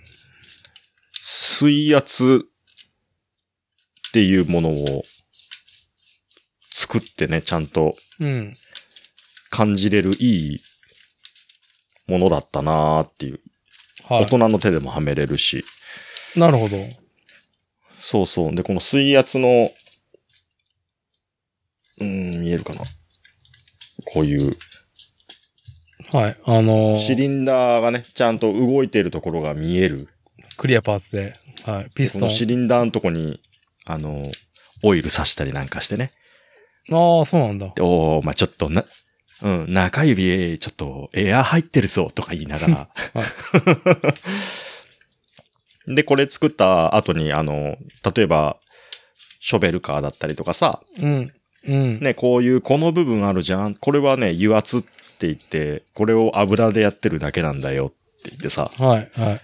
そう、だからそういうところにもね、こう、知識が広がるいいキットだったなと思って、結構作り応えがあったっぽくって、うん。うん。うん、一個一個のパーツが大きいからさ、大きいプラモデルを作ってるみたいな感じで、すごい楽しんでたっていうのでね。で、ちょっと貸してみて、っつって、僕も手にはめてみたら、あ、これ、ビール掴むのに使えるやんと思って、 で、今日この収録に持ってきたっていうところなんですけど、うん、カチャカチャ、カチャカチャうるせえなと思ったら最後、それで、なんかビールを飲みたい絵を、ね、俺に見せたかっただけっていうね。そうそうそうそう そう。なかなか配色もいいからさ、そうね。そうね。ね、価格もそれ、なんか、思いのほか、うん。そんなに高くなかったの ?3000 円だったっそうけ3000円ぐらいだったね。うん。もう一個あってもいいなと思うもん。両逆の手。用に。両手。両手。うん。せっかくだからもう片方の手あってもいいなとあ思あえいる。いじゃないですか。うん。ダーティンとこのお子さんはこういうのはあんまり興味ない。いや、そんなことないと思うけど、まあ、うんもう、時期、うん、今、うん、もうちょいした方がいいかなっていう感じかな。ああ、なるほどね。うん、どうせだったら、それなりに自分で完結してもらいたいじゃん、そういう構造品って。うんうんうん、特にその水圧うん。うん。あのーなんだろう。シリンダーがある理由とかね。うんうんうんうん。うん。そう、全部組み立ててやるからね、わかるよ、これ作作ると。うんうんなかなか良かったです。じゃ、本当にこれは。で、子供が作り終わった後に遊べるからさ。まあ、永遠いじってられるよね、それ。そうそうそう。全くノータッチだもん、これ作るとき。何か手伝ったかななんも、あ、うん、ビス、ビスで、うん。あのー止めるところが何箇所かあるんですけど、はい。それを一個だけ、こうやってやるよ、こうやってやるんだよっていうのは教えたけど、はいはい。うん。あとは全部自分でやったんで、あーうん。まあ、うちはもうちょっと、やっぱ小学校上がってからじゃないかなあ、。そそうね。小学校の、うん。まあ、2年ぐらいになりゃできるかな。ダーティンとこは多分、手先が結構動かせるから、早いと思うんですけど、これ何歳からとかあんのかな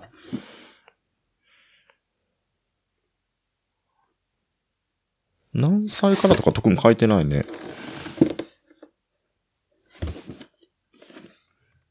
そうね。 3歳以下のお子様には与えないですって書いてあるけど。まあ、作るのと遊ぶのはまた別だと思うけどね。うん。でも作らせないと、あの、ホースのとこプチって、ってちぎって、あの、水が出てきちゃったりとかすると思う。作ってる本人はわかるから、そこに何が入ってどうやって止まってるかっていうのを、うん。まあ、やっだかぱらつ作らせないとね。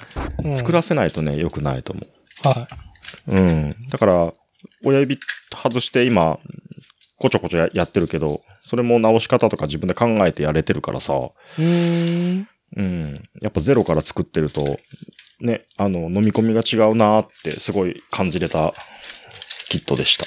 これは。いいよ。よかった。はい。おすすめですうん。あの、おすすめですね。リンク貼っときますっていうところで。 100、ほんと100均でさ、タク八郎みたいなのをね、マジックハンド買ってきてビョンビョン遊ぶっていうのすぐ壊すじゃん。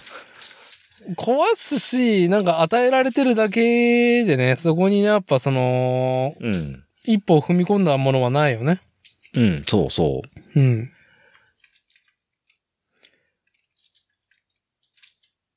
はい。あのーうん今日は、あのーすごい夏日で、うんうん。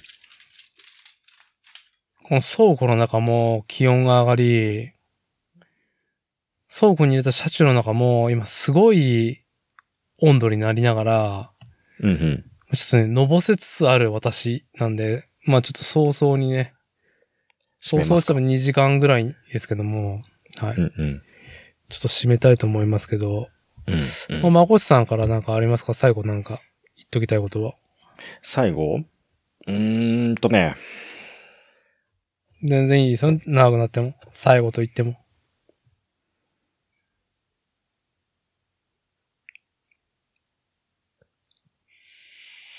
あのー、鳥羽の旅行に行った時にね。はい、先々週ね。うん。あのー海の博物館行ったじゃないですか。はい。あそこで、あれ、まあ、鳥羽の旅行行ったよって言っ収録撮った時の回では喋ってなかったんですけど、うん。あの、海の博物館が意外と良かったじゃないですか。だって収録した翌日じゃん。鳥羽の水族館は行ったけど、カラオケだもんね。うん。あれ、撮ったの。要そはう、土曜の夜に撮ってるから、そう日曜日の海の博物館の内容は喋ってないもんね。喋ってあないれがすごく意外と良かったよっていうところでさ、はい。まあ、その2日間終わったすぐ直後にうん。収録してたら、多分この話してたんだろうなと思って、まあでも時間が経ったら忘忘れちゃうかなと思ってたけど、うん。今になってもやっぱりまだ残ってる言葉が、あおうの、真珠の三木本の、みはい。三木本さん、はい。三木本幸吉さんね、はい。この人がね、まああの、写真と、まあ軽くね、紹介文が書いてあるのがバーンとね、パネルが貼ってあったじゃないですか。はうどん屋の体に、ん生まれながら人一倍の高学心と努力により、えーね明治26年には半円真珠、明治38年には新円真珠の人工養殖に成功したと。い。はい。いいですか真珠で世界の女性の首をしえ締めてみせると豪語していたと。 これがね、今でもね、残っていますと。はということい。をお伝えししておきます。はい。すごいもよう、ね。今のこのご時世では、もうんう完全 NG キャラクタね。ー、NG ワー水ド。星の魔女に出たら真っ先に殺されるですよね。殺される ね。だから結果として、そう今日はうん三木本の真珠って、なんかうっすら覚えだけど、あのー英国のね、王族も購入されてつけてんでしょ、ああ、三木本さんのところでってことですうか。ん、そんなコマーシャル見た覚えがあるんだけどな。まあちょっと、うんなまあどっか王室御用達みたいな感じでね。うん、うん、うん。いやー、昭和。昭和を感じますよね。昭和というかね、ねまあ明治だけどね。あ、明治か。はいいやー、すごいよな。真珠で世界の女性の首を絞めてみせると豪語していた。はい。海の、ね海際のね、うん。男たちの荒々しさをね。うん。ね。いやー、強い。鳥羽。ね鳥羽。鳥羽。強かったねね。で、あの、二日目のさ、帰り、あの、あの、ど車中でさ、はい。その収録の時には気づいてなかった。鳥羽一郎の話出なかったねってなってね。ね鳥羽、一郎の、鳥羽、鳥羽、楽しかったねからの、うんあのーそういや、鳥羽一郎の鳥羽って何もしかしてこの鳥羽の鳥羽がね、ケタケタケタって笑ったら、うん本当にそうだったっていうね鳥。羽一郎の鳥羽は鳥羽の鳥羽。しかも、僕らが泊まったところの、はい。ね、出身地っていうね。風鈴だよね。うん。カラオケ、だからあの、クリスタルで、鳥羽一郎をなぜ歌わなかったってな、いう話になったけど、はい。俺もダーティーも鳥羽一郎知らねえっていうね。うん、兄弟船ぐらいしかね。 うん。そあの、兄弟船が日本海のイメージだったけど、実は伊勢湾だったっていうう。ね伊勢湾だったっていうね。イメージがね、鳥羽一郎のためにね、書き起こされた楽曲がね、うん。俺たちがよく見る海の話だったみたいなね。うん。でも、鳥羽一郎の結界はあんまりね、張られてなかったですもんね。うん、だから逆にうん。なんかあったのかなっていう邪推をしてしまったよね、帰りに。ね、いろいろね。いろいろね。もっと鳥羽一郎を押してもいいんだけど、ちょっと逆に、まあそういう時期もあったけど、うん。うん、鳥羽一郎像とかが引きずり、ね、下ろされた、何かそういうこともあったんではなかろうかっていうね。ね。その地元との強いつながりっていうかね。地元でも一部とかのね。いろんなものをね、想像したよね。そう。うん強いつながりを経てのね、うん。いい経ですねての、なんかね、うんあったのかなみたいな。だからあの、胸をハウスとかそういうとこまで想像が膨らんだもんね。まあ、まあまあ、近しいよね。ね。はい。全国区になると、わーわー言われちゃってるけど、みたいな。そう、そうそうそう。ね。だから、よその土地の人がわーわー言っちゃいかんことがあるのかもしれないね。そう、はい。ええ触れないところで。はい。だから僕らが多分兄弟船を立っちゃいけないです。調子こいてな、あそこで。調子こいて。調子こいてね。以上です。はい。じゃあ、あの、僕からは、まあ、明日ね、6月の10、うん。 8日、まあ日が変わったから本日ですね。あのー夕方17時、夕方5時から始まるね、水星の魔女第22話が楽しみだなっていうところと、うんあの、水星の魔女、やっぱ素晴らしいのは、強度が強いなって思うのは、まあいろんな方面で強度強いんだけど、まあ主人公、スレッタ・マーキュリーが、可愛いし、独特の魅力があるし、かっこいいっていうところを、全編通して見せ続けてるのはやっぱすごいなと思うよ。うん素晴らしいアニメだなと思う。このね、回をね、最後まで聞いていただいたね。まあ、まあ、作例リスナーおよび水星の魔女ファンの皆様ね。いやー、共にフィナーレをね、うん。ゴールして、まあ、すごい気持ちになりましょうっていうところで。ですね。は水、水星の魔女ラジオラジオとか聞いてんのかね。みんなね。い。いやー、まあ、僕は結構ああいうなんか声優さんのやつはね、もう聞かないタイプですけども、はい。うんまあ、こっちに勧められたね、あの、ペールリオラジオは笑ったっていうね。うん。。はいね。協賛で笑ったっていうね。共産で はね、ノレアが読み上げる、なんかね、うん。あの、ローテンションで、はい。まあ僕もあそこぐらいでしたけど。はい。何なんですか、あなたっていうテンションで。うん。はい。じゃあ、そんなところで、まこさん今日はありがとうございましたっていうところで、はい。今回の収録は、あありりがとうございました。がとうございました。